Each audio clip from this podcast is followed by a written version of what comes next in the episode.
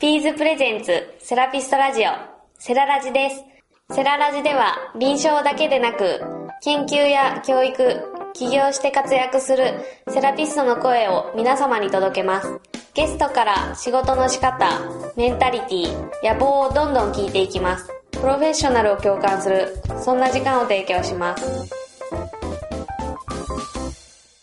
その実際に手術、本当に超急性期の状態でのリハはい。を経験されて、はい。こう、ご自身の元から考えてたそのリハビリ感っていうのは変わりましたか？そうですね。まあ、元から考えてたリハビリ感という、まあ、実際に、こう、超急性期の状態から、はいリハビリをするっていう、はい。まあ、今、今の病院ではなかったんで、ないんですけど、昔勤めてたところでは、はい超急性期からリハビリをしてっていうのはあったので、はい。それを考えると、あ、患者さんってこんなに辛いんだっていうのは、じうん、ありましたね。やっぱり麻酔から覚めてすぐから、はうん、あの、リハビリをして、いや、もう、もう本当にいいわって言われる気持ちはわかりますね。い。ああ、なるほど。うん。あの、僕も自分で手術して感じたのがですね、はい患者さんが痛いっていうことを無理してやっちゃいけんっていうふうに変わって、うん心が変わった部分があるんですよ。うんあの、ある程度の、その、なんですか、何週に何やりましょう、いつには何やりましょうっていうはい、プランが決まってるとはいえ、そりゃ痛い日だってあるでっていうふうにこう、うん。あったんですけど、やっぱりそういう気持ちっていうのは？う、ん。あります、あります。プロトコールは大事なの分かってますけどっていう。そうなんです。はい。あ、なんですけどはい、ちょっと、ちょっと、あの、今、まあ、病院にいてリハビリをしてはわかるんだけど、もうちょっと私のペースに合わせてくれないかなって言った部分はすごく思いましたね。はい。うん。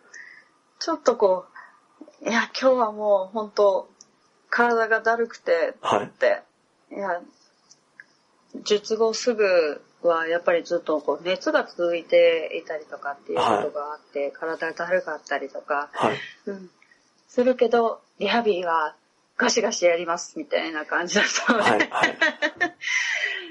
そこはちょっと本当に勘弁してくださいっていう部分も、うんあったっていうのが実際なので、やっぱり事実そういうのがあったってこと？うん。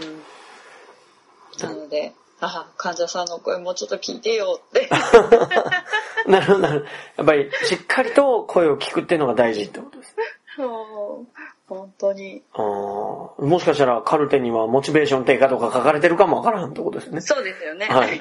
術後抑うつ傾向とか書かれてるかもわかんないです。うん。いや本当。それってでも、手術された後の、その、リハビリテーションのオーダーをもらって、実際に受けたからこそ分かったことの一つ。うん。そうですね。もう、患者さんが、もう、痛いから、もう、痛いからっていう、まあ、ね、この、この程度って言ったらおかしいですけど、はい。うん。そっかそっかって言いながらも、わ私たちって結構やるじゃないですか。やります、やります。どんどん。はい。でももうちょっとこう、わがままになっちゃうんですよね、どうしても。はい。うんなので、まあ入院、長ければもっとわがままになりますけど、はい。入院みちょっと短いので、ほんの少しのわがままは聞いてっていう、ああ、なるほど。聞いてあげてもいいかなっていう。はい。あの、今やめてくんねえかな？だから9時一発目とかから入れるのやめてほしいなとか。そうです そういうちっちゃい願望を聞いてほしいなってことです。そうですね。なるほど。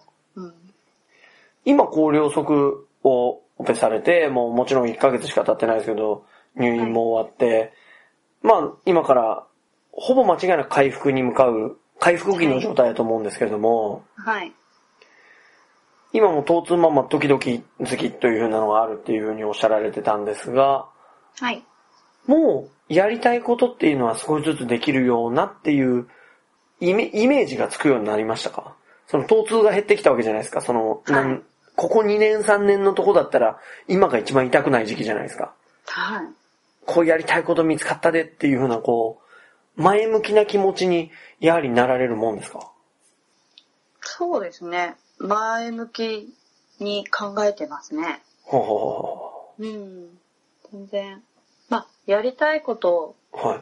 まあ、実際やりたいことのために、じゃあ、もう少し歩けるようになろうとか、はい、はい、はい。うん。もうちょっと長い時間歩けるようになろう。じゃあ、ちょっとこう、セルフエクササイズをもう少し頑張るか、とあ、か。やっぱりそこ増やすんですね。うん、増やしますね。体育会系なんですね、そこは。そうどうしても、やっぱり、老人レベルぐらいまで筋力落ちてたんで、はい。うん、まあ、術前からですね。はい。うん、その不動の部分があるからってことですね。動う、ん痛くて動かせない部分がうん、あるし、もちろん球外形成が不全になるってことは、本来の可動性はないわけじゃないですか。そうですね。はうん、なので、本当に老人レベルなんじゃないかっていうぐらい、筋力的にはなかったのでい。、はい。うんあで、の、まあ、もちろん可動性も、はいうん全くなかったので、はい。だから今、今、両足やって、初めて私、生まれて初めて、あぐらがかけるようになったんですよ。股関節の外転外旋ができるようになったとですね。そうなんあまあ、それだけでもすごく違うっていうのがあったんですけど。で、ーえ、もともとは、その、高校生の時とかも、はい。まあ女性だからあんまりこう、あぐらをかくってことはないと思うんですけども、はい。ほとんど書いたことなかったんですか？あ、全然なかったですね。今考えると、うん。やっぱり股関節になんかあったんだな、あの時なんで気づかなかったんやろぐらいのそうです。うん。感覚ってことですよね。それぐらい、やっぱ可動性がすごく低かったんですよね。はい可動域がなかったっていうのが、はい。本当この仕事をしてるからこそ、はいあーっていう、うん、そういえばってやつがです。よね。そうです、そうですもう全然小学校とか、はい。そのぐらいでもあぐらって書いたことがなかったんですよ。はい。うん、飛び箱とかもあんま得意じゃなかったってことですよね。飛び箱は、あの、横の、横飛び箱？横にこう、飛びはい。箱が置かれた状態だったら、かなりこう開脚しなきゃいけないので、ね。あのー、あ私横は嫌いでしたね。だから、やっぱり今考えると、もしかしたらっていう要素がいっぱいあったってことですね。うん、ありましたね。あーでじゃあもう初期から、うん、その健康診断の一環として、股関節はレントゲン取るべきだと。うん。まあ、ね、本当に痛くなってからじゃないと気づかないっていうあー部気づかないですね分もありますね。気づかないですね。うん。なので、まあ何かのききっかけで、あ、ちょっと痛いなって言った時に、ね、あの、病院にかかって、取ってみるっていうのも、あの、重要なことってことですね。うん。あの、今、ドラッグストアとかで売ってる痛み止めだとか、うん、あの、湿布だとか、塗るタイプだとかで、痛みを抑えるんじゃなくて、ちゃんと一回医療機関にかかって、うん、本当に根源的な何か問題があるかないかを確認してからうん、投薬をしないと、うん。やっぱり大事に至る時も可能性としてはあるよってことですよね。そうですよね、ー本当に。うん、いやいやいやいやいや。もしあの、差し支えなければですね、はい。今あのやりたいことっていうのをはい。ぜひ一つ教えていただきたいなと思うんですけども。じうんと、やりたいことは、うん、そうですね、そんな大きなことをやりたいわけでは私はなくって、はうん、ただ、まあ同じような、こう、やっぱ股関節とか痛みとか、はうん、で、まあ悩んだりしてる方たちがいれば、い。はまあ相談に乗ってあげたりとかっていう、まあ病院ではもちろんやってるんですけど、い。はい。そう、そうではないところでですね。はうん。あの、お話をちょっとさせていただいたりとか、まあ、じ、自分の経験をはいお話しさせてもらったりとかっていうこともちょっとしていきたいなっていうのはありましたね。い。リアルな声が伝えられるってそうですね。はい。実際にその、まあ、生活するにあたって、今までその、可動域だとか、その、持久力だとかっていう壁もいろいろあったと思うんですけども、はい。こと痛みに対して、その、まあ、投薬をっていうふうに先ほど言われたりとか、セルフケアだったり、セルフエクササイズをされてたと思うんですけれども、はい。そういうこう、痛くて気持ちが落ちてる時とか、はい。辛くて気持ちが落ちてる時っていうのは、すごく壁にぶつかったりすると思うんですよね。はい。そういう時ってこう自分を奮い立たせる何かこう、俯瞰する方法があればぜひ教えていただきたいなと。こう、メンタリティが落ちた時に、私だったらこうするみたいなのを、はい。はい。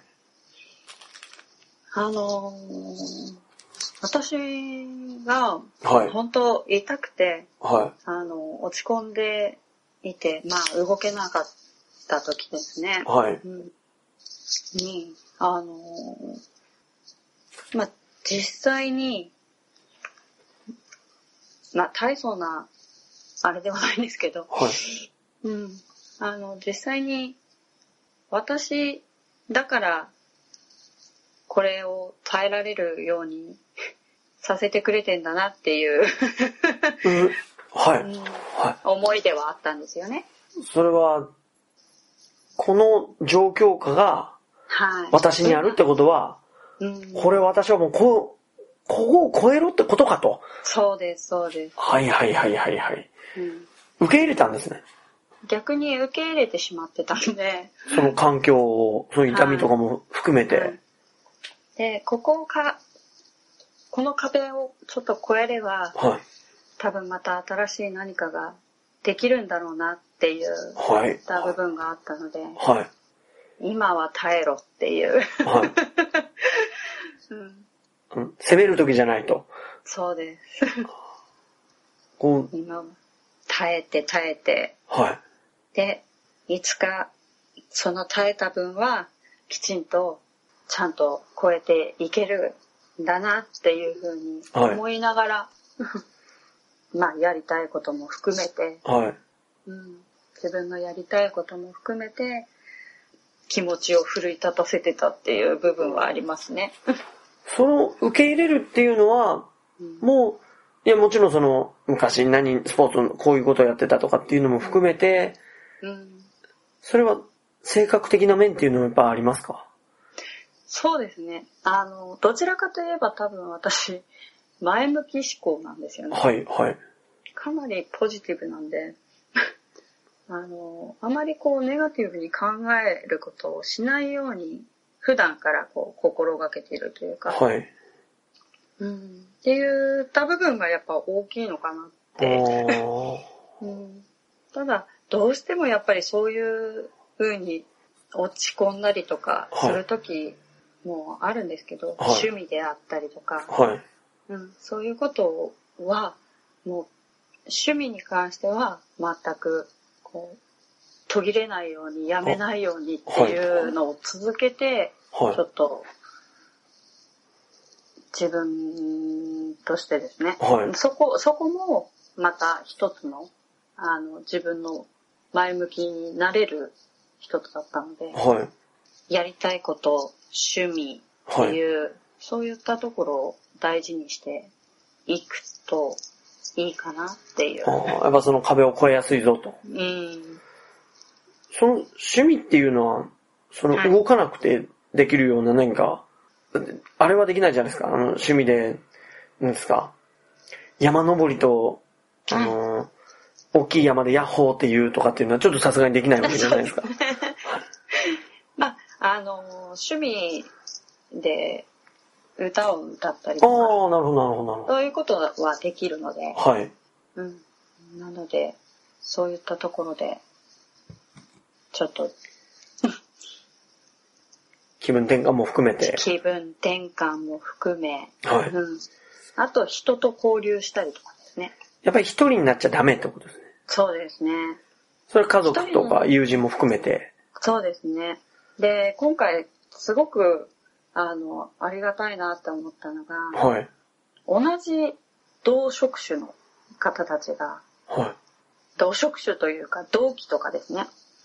学生時代のとか学。生時代の同期はい。であったり、後輩であったりはいとかが、すごく、あの、周りにいて、はい。いろいろ話を聞いてくれてっていうのがあったので、はい。やっぱり人とこう、接していくと、あの、やっぱ超え超えられるものというか、自分のこう、落ち込んだ部分を聞いてもらえるっていう。うん。で、的確にこう、アドバイスをくれてっていうことがすごく大きかったんですよね。はい。うん。なので、本当に、そこはありがたかったなっていう、た部分であるので、はいぜひ、やっぱり、うん、あの、閉じこもるっていうのが一番良くないかなって。あのーもうどこにも行きたくないし、うん痛いし、うん。っていうのはもう、やめて、反対に、痛いからこそ、今動きにくいからこそ、コミュニティに参加した方がいいぞっていう。そうですね。うん。なるそうすると、やっぱり共感してくれたりだとか、ほど。はい。まあもちろん心配かけさせてしまう部分っていうのがあるので、そこについては申し訳ないなっていうふうな思いはあったんですけど、はい。ただまあ共感してくれたりとか、あはいとこういうふうなアド、まあいろんなアドバイスをくれたりとか、はい。うん、っていうことがすごく大大きかったので、はい。うん、分かってもらえるような人、はい。例えば自分の痛みに対して分かってくれるような人だと話したりとか、はい。うん、なので、うん、そういった方たちであったり、うん、と話すっていうのがはいすごく大事な貴重な時間でしたね。あーうんやっぱりこう、横のつながりと、今までのその、まあ、友人っていうより仲間ですよね。うん、が大事ってことなんですね。そうですね。あ今回の配信はこれで終わります。セララジではゲストを募集しています。作った会社をみんなに紹介したい。現場のセラピストから熱い思いを伝えたい。どんどんピーズに教えてください。詳しくは http コロンスラッシュスラッシュ www.team-ps.biz http コロンスラッシュスラッシュ www.team-ps.biz